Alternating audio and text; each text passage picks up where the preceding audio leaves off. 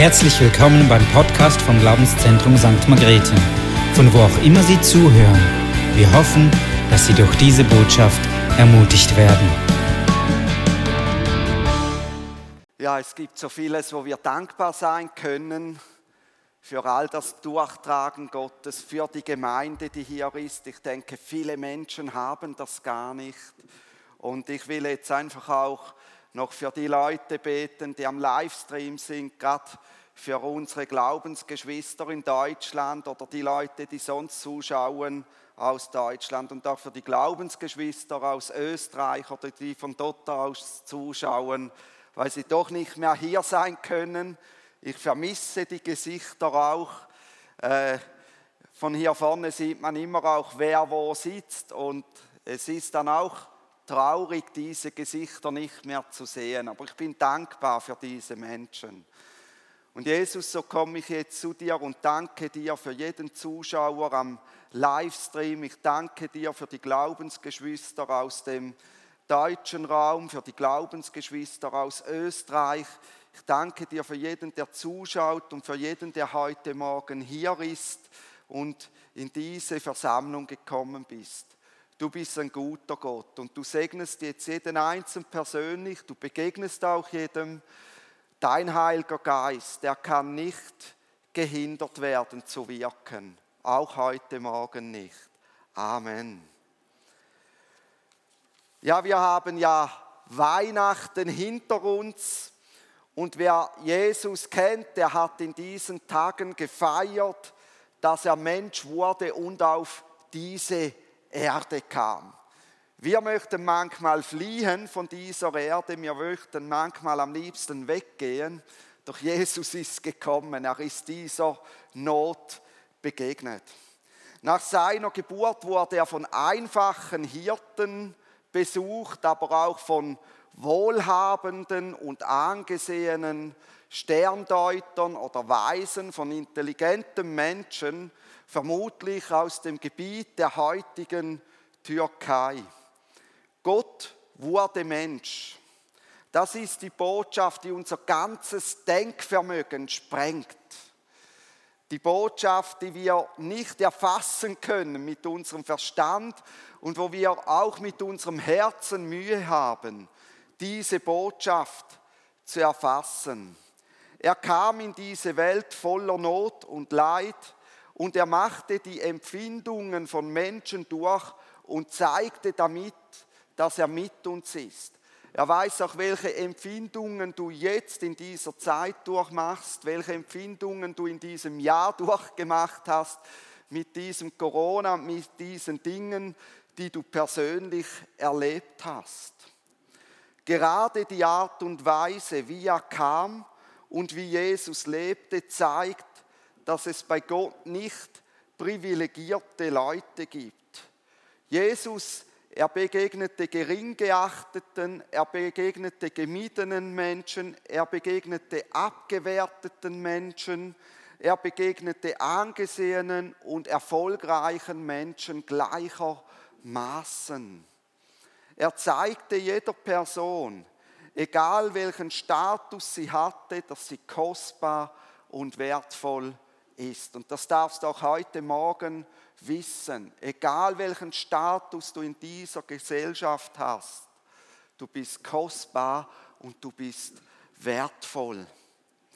Das Lieblingsthema von Jesus war das Reich Gottes und wie man in dieses Reich Gottes hineingelangen kann.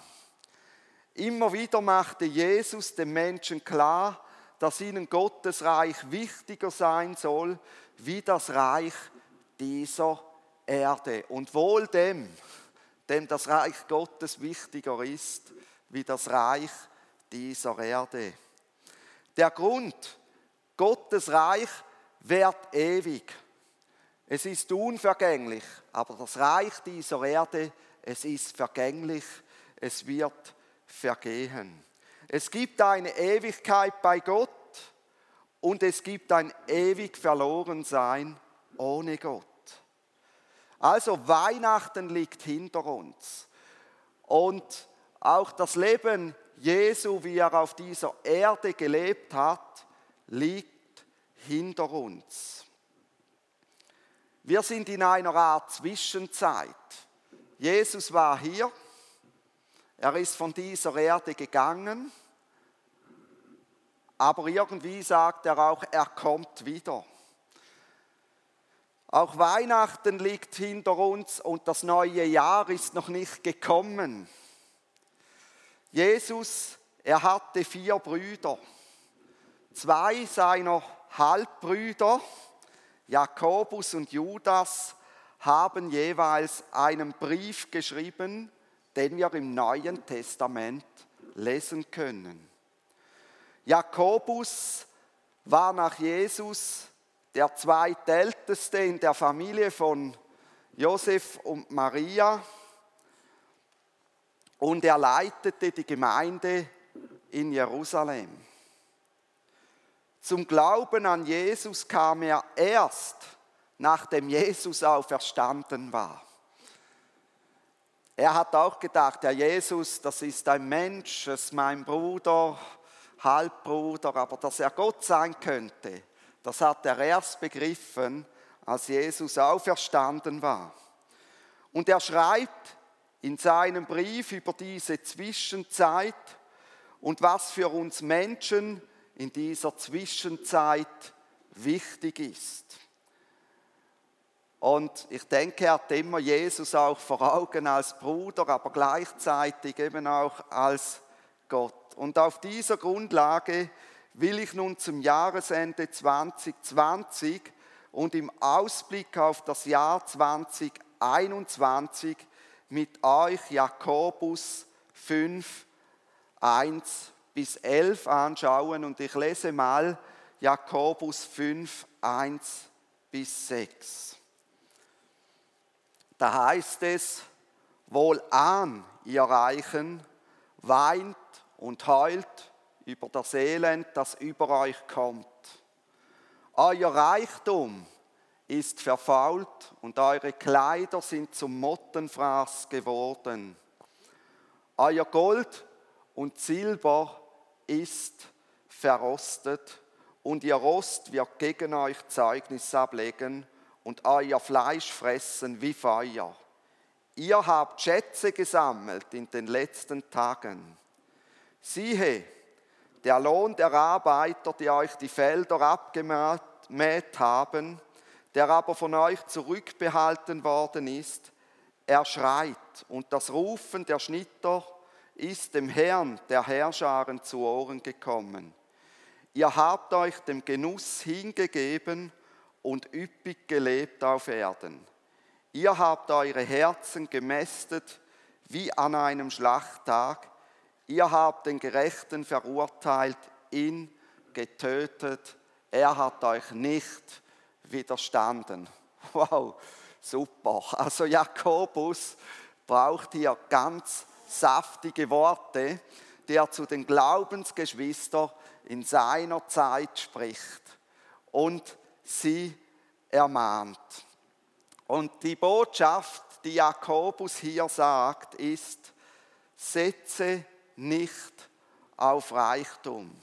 Reichtum bringt dir keine Sicherheit. Reichtum ist vergänglich. Und gerade das Jahr 2020 ist für viele, die auf Reichtum gesetzt haben, zum Elend geworden, zur Not geworden. Wenn sie nur im Fokus hatten, das Geld ist wichtig, dann geht es jetzt vielen nicht mehr gut. So schnell kann es mit dem Reichtum vorbei sein. Ein paar Monate Lockdown und es kommt kein Geld mehr rein und aller Reichtum ist weg. Das Jahr 2020 hat gezeigt, Reichtum ist vergänglich. Und mit staatlichen Hilfspaketen, die man aufgrund von Schulden zur Verfügung hat, wird versucht, das Ganze aufzufangen. Gold und Silber verrosten buchstäblich. Es hat keinen Wert mehr. Das Geld brachte keine Sicherheit. Setze ich meinen Fokus auf Geld, dann hat dies Auswirkungen auf meine Psyche und meine Gesundheit, wenn es weg ist. In unseren Breitengraden ist fast jeder reich in dem Sinne, dass er genügend Essen, ein Dach über dem Kopf, Geld zum Leben und eine funktionierende Gesundheitsversorgung hat. Zudem fühlen wir uns als Menschen ziemlich sicher, weil wir ja viele Versicherungen abschließen, um uns abzusichern. Der Wohlstand, die politisch stabile Lage und das Verschontwerden von Kriegen, Naturkatastrophen und Umweltkatastrophen ließen uns bei uns immer noch ziemlich sicher leben. Wir hatten alles im Griff, meinten wir. Und jetzt kommt so ein kleines Coronavirus und nimmt diese ganze Sicherheit weg und zeigt uns, wo wir wirklich stehen. Wir haben es immer noch ziemlich gut und erfahren ansatzweise, wie 90 Prozent der Weltbevölkerung Jahr für Jahr Tag für Tag, Stunde für Stunde leben, nämlich in absoluter Unsicherheit. Sie wissen, dass sie das Leben nicht im Griff haben und sterben an einfachen Krankheiten mangels Nahrung und an unsauberem Wasser. Sie sterben an politisch instabilen Lagen und Kriegen. Sie werden Opfer von Korruption und Menschenhandel.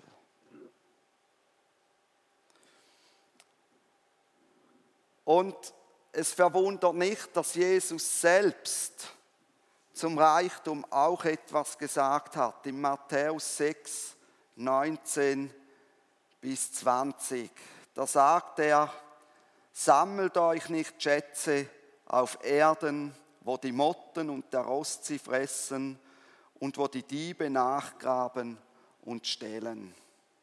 Sammelt euch viel mehr Schätze im Himmel, wo weder die Motten noch der Rost sie fressen und wo die Diebe nicht nachgraben und stehlen. Denn, und das ist der wichtigste Satz in dem Ganzen, denn wo euer Schatz ist, da wird auch euer Herz sein. Wer darüber nachdenkt, wie er reich werden kann, dessen Herz ist beim Geld und ist nicht mehr bei Gott. Und Jesus sagt das, weil er weiß, dass es uns viel besser geht, wenn wir auf sein Reich, das himmlische Reich setzen, das stabil ist, das ewig ist und das unvergänglich ist. Er ermutigt uns, das Geld für Gott und sein Reich zu investieren, weil diese Investitionen Ewigkeitswert haben.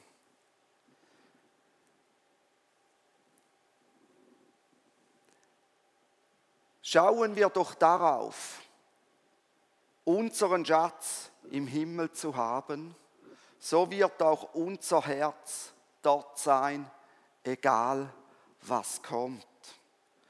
So können wir Schätze ansammeln im Himmel und wenn wir hier ableben und durch das Tor in die Ewigkeit gehen, werden wir sie in Empfang nehmen. Denn dort verrosten sie nicht, sie haben Bestand.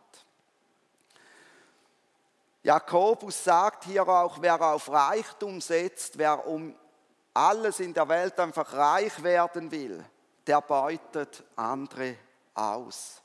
Leute müssen zu einem Hungerlohn arbeiten, weil es Leute sich zum Ziel gesetzt haben, hier auf Erden Schätze zu sammeln. Es wird kein angemessener Lohn bezahlt, Arbeitnehmer werden ungerecht behandelt und das Geld wird für den eigenen Reichtum zurückbehalten. Die Gesundheit vom Menschen wird aufs Spiel gesetzt, um noch mehr Reichtum anzuhäufen.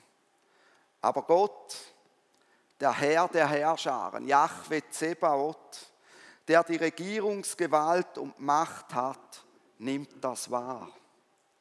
Er sieht jedes Seufzen und Klagen eines solchen Arbeiters, sagt Jakobus hier. Und er wird die Arbeitgeber dafür zur Gerechtigkeit ziehen. Und wir leben in einer Welt, die nicht gerecht ist. Wir leben in einer Welt, die nicht fair ist. Aber ich bin so froh um Gott, der gerecht ist und der dafür sorgen wird, dass die Gerechtigkeit am Schluss die Oberhand hat. Dank ihm. Er wird seine Macht gegen diese einsetzen und sie werden ihm nicht widerstehen können. Wir meinen, wir haben alles im Griff, aber er hat wirklich alles im Griff. Wer auf Reichtum setzt, sucht Erfüllung in der Ausschweifung. Auch ein Reicher merkt, dass ihn der Reichtum an und für sich nicht erfüllt, dass ihn der Reichtum selbst nicht glücklich macht. Aber statt sich an Gott zu wenden, gibt er sich lieber dem Genuss und den Vergnügungen hin. Unersättlich, als gäbe es kein Morgen, sucht er darin seine Lebenserfüllung. Jakobus sagt es so, Reiche mästen ihre Herzen, während andere vor die Hunde gehen. Reiche mästen ihre Herzen. Und das erinnert mich wirklich, dort wo Wohlstand aufkommt, dort mästen Leute sich. Äh, meine Kinder haben sich die Haare schneiden lassen bei meiner Frau und ich mir auch. Und die schauen dann so Galileo, Galileo. Und dann ist da so eine Sendung gekommen, was man gegen Übergewicht tut und wie man so Freizeitlager hat, so, so, wo man die Kinder hinbringt über Wochen, damit sie lernen, wieder umzudenken und wieder abzunehmen. Es ist gewaltig. Und Reiche mästen ihre Herzen. Hier ist das aber auch im geistlichen Sinn gemeint, nicht nur im körperlichen Sinn. Man versucht sein Herz zu mästen mit irgendwelchen Dingen in der Hoffnung, sie bringen Erfüllung. Aber je dicker dieses Herz wird, je gemästeter es wird, umso unbequemer wird es für den Menschen an und für sich. Jakobus redet hier von einem Schlachttag. Von was redet Jakobus hier? Er redet vom Gericht Gottes.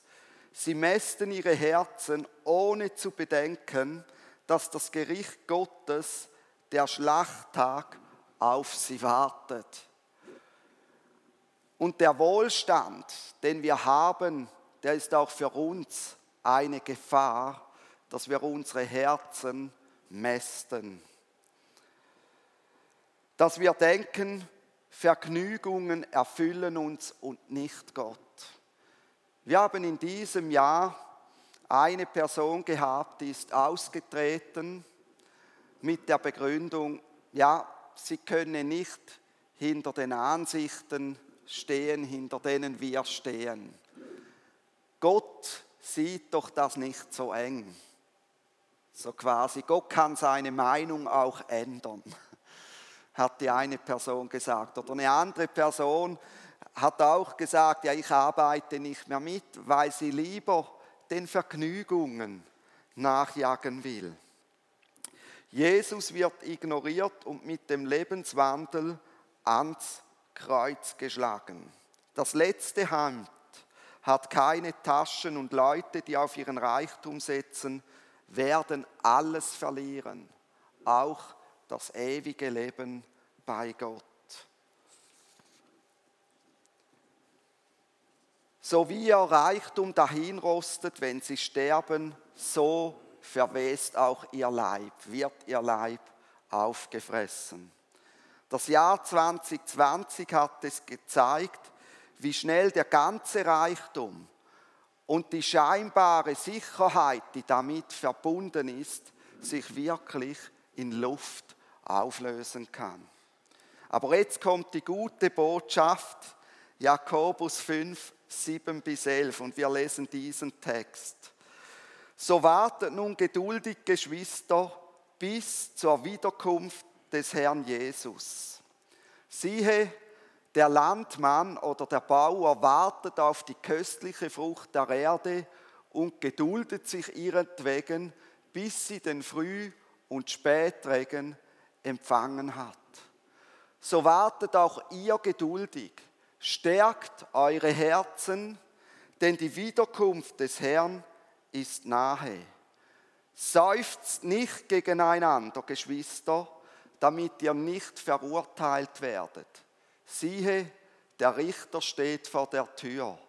Meine Geschwister, nehmt euch die Propheten, die im Namen des Herrn geredet haben, zum Vorbild des Leidens und der Geduld. Siehe, wir preisen die glückselig, welche standhaft ausharren. Von Hiobs standhaftem Ausharren habt ihr gehört und ihr habt das Ende gesehen, das der Herr für ihn bereitet hat, denn der Herr ist voll Mitleid und Erbarmen. Was Jakobus hier sagt, ist, setze auf Jesus, setze nicht auf Reichtum, setze nicht auf Vergnügungen, setze nicht auf Wohlstand oder irgendwelche Sicherheiten sonst, sondern setze auf Jesus. Warum? Jesus, er kommt wieder. Wie gut ist es zu wissen, dass Jesus wiederkommt. Und das ist etwas, was mein Leben immer wieder ermutigt. Jesus wird wieder kommen. Die Frage ist, glauben wir noch daran? Sind wir zuversichtlich, dass er kommt? Und egal welche Turbulenzen diese Welt durchgeht, es wird für die, die an Jesus glauben, ein gutes Ende haben, weil Jesus wiederkommt. Und darauf wollen wir auch im Jahr 2021 unseren Fokus haben auf Jesus, der wiederkommt. Er wird aber nicht mehr als harmloses Kindlein in der Krippe kommen, sondern als König und Erretter für die Gläubigen zum Heil und als Richter für die Ungläubigen. Und wir sind diesem Moment näher als auch schon und es ist wichtig, dass wir bereit sind, Jesus gegenüberzutreten und zwar jeden Moment. Haben wir diese Erwartung, dass er wiederkommt? Wir sollen ihn jederzeit erwarten. Und ich weiß, diese Zwischenzeit des Wartens ist eine unangenehme Zeit. Die ist nicht angenehm. Und trotzdem lohnt es sich geduldig auf das Kommen Jesu zu warten. Vielleicht kennt ihr das von den Kindern. Ich erinnere mich selber zurück, als ich Kind war. Weihnachten steht vor dem Tür und ab dem 1. Dezember darf man jeden Tag ein Türchen des Adventskalenders öffnen. Oder heute sind es auch Geschenke. Jeden Tag gibt es ein kleines Geschenk. Die Kinder wissen, bald ist Weihnachten. Es geht nicht mehr lange und Weihnachten kommt bestimmt. So geht es auch meinen Kindern. Und trotzdem kommt es ihnen brutal lange vor, bis endlich Weihnachten ist. Obwohl schon bald Weihnachten ist, brauchen sie enorm viel Geduld und es kommt ihnen vor, als sei eine Ewigkeit dazwischen. In der Schule erleben sie noch Auf und Abs und haben Tage des Frustes und der Freude und fangen sich bis dahin noch eine Grippe ein, von der sie sich erholen müssen. Und so geht es Menschen, die an Jesus glauben. Sie wissen, Jesus kommt wieder. Die Bibel sagt, er kommt bald, aber es kommt einem so brutal lange vor. Man hat das Gefühl, es kommt nie. Und Jakobus ermutigt die Gläubigen hier, geduldig zu sein. Er sagt ihnen, hey, ihr habt in euren Glauben gesät, ihr habt in die Beziehung zu Jesus investiert und jetzt übt euch in Geduld, bis diese köstliche Frucht sichtbar wird, wie auch ein Bauer es tut. Gebt nicht auf, werdet nicht nachlässig, sonst werdet ihr am Schluss diese köstliche Frucht nicht ernten können. Gut angefangen, aber schlecht aufgehört. Er sagt, seid geduldig und stärkt eure Herzen. Stärkt eure Herzen steht im Plural und bedeutet, dass wir einander ermutigen sollen auf dem Weg mit Gott. Statt unsere Herzen zu mästen in Genusssucht und Ausschweifung, sollen wir sie stärken im Glauben an den Herrn Jesus.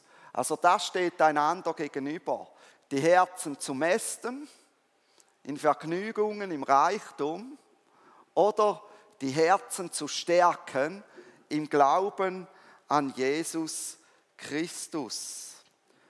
Auch im Hinblick, dass seine Wiederkunft nahe ist.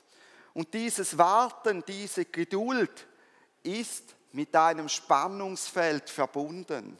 Da kann schon die Gefahr kommen, dass wir gegeneinander seufzen. Ich komme wieder zurück auf das Beispiel der Kinder mit dem Adventskalender. In dieser Zeit werden die Kinder richtig kribbelig. Und dann beginnen sie einander zu pisacken. Sie beginnen einander auf den Wecker zu gehen. Sie beginnen einander zu nerven. Weil da ist ein Spannungsfeld vorhanden. Ich weiß, Weihnachten kommt. Ich kann es kaum erwarten. Aber es ist noch nicht da. Und dann kann man beginnen, einander auf die Nerven zu gehen. Dies sollen wir aber nicht tun, sagt Jakobus, damit wir nicht verurteilt werden von Christus, der auch als Richter kommt.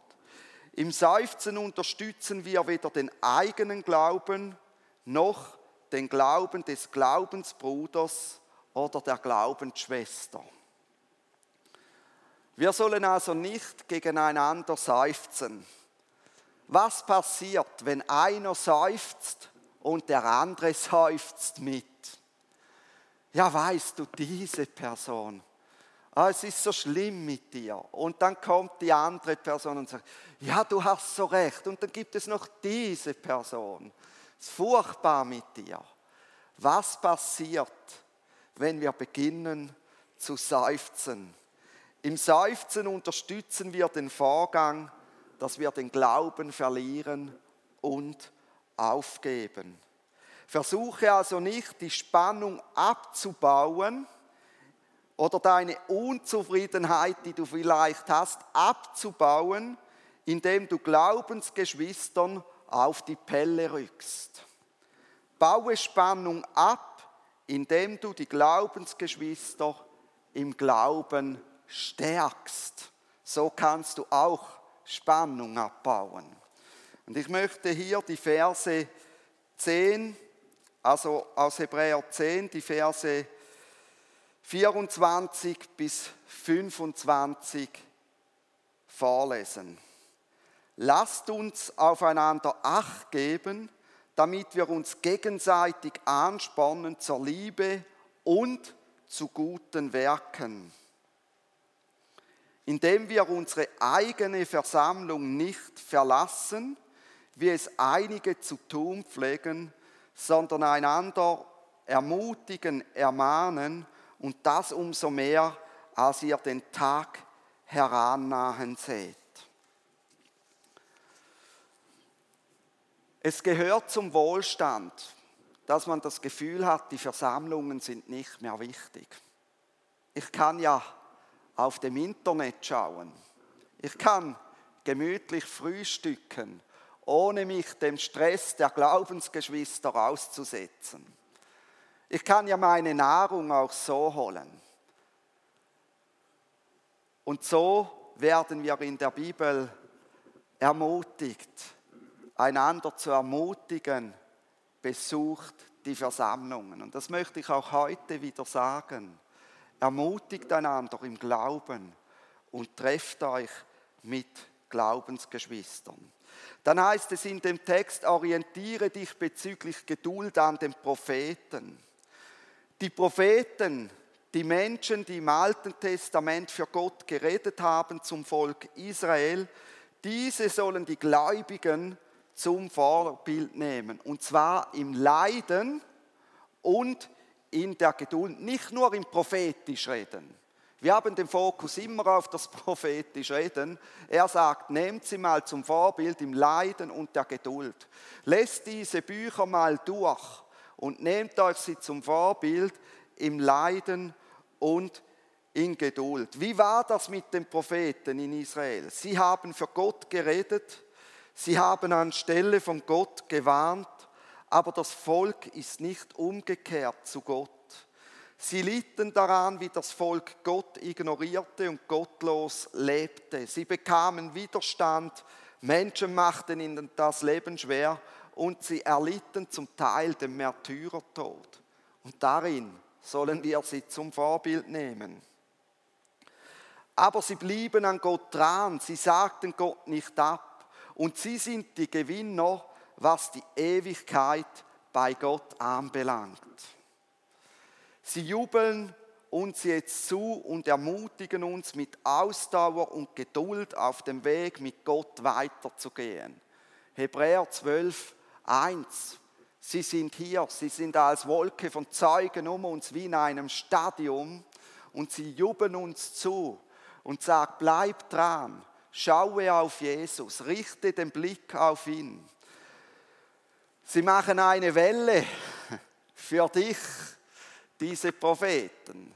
Sie machen eine Welle, dass du heute Morgen hier bist und sagen, hey, eine Welle, und dann kannst du deinen Namen einsetzen. Und so ermutigen sie uns.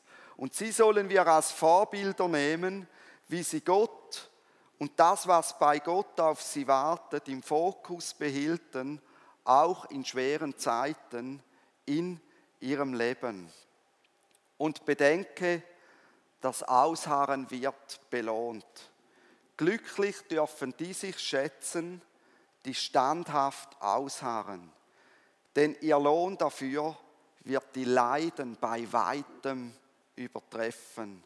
Als namentliches Beispiel und Vorbild wird hier aber nicht ein Prophet, sondern wird Hiob genommen, dem wirklich nichts erspart blieb. Er lebte auf der Sonnenseite des Lebens und ihm fehlte es an nichts, weder an Familie, noch an guten Freunden, noch an Gesundheit, noch an Nahrung, noch an Geld. Er hatte alles, was er brauchte. Und dann erlebte er in noch kurzer Zeit ein Trauma nach dem anderen und verlor alles, was er hatte.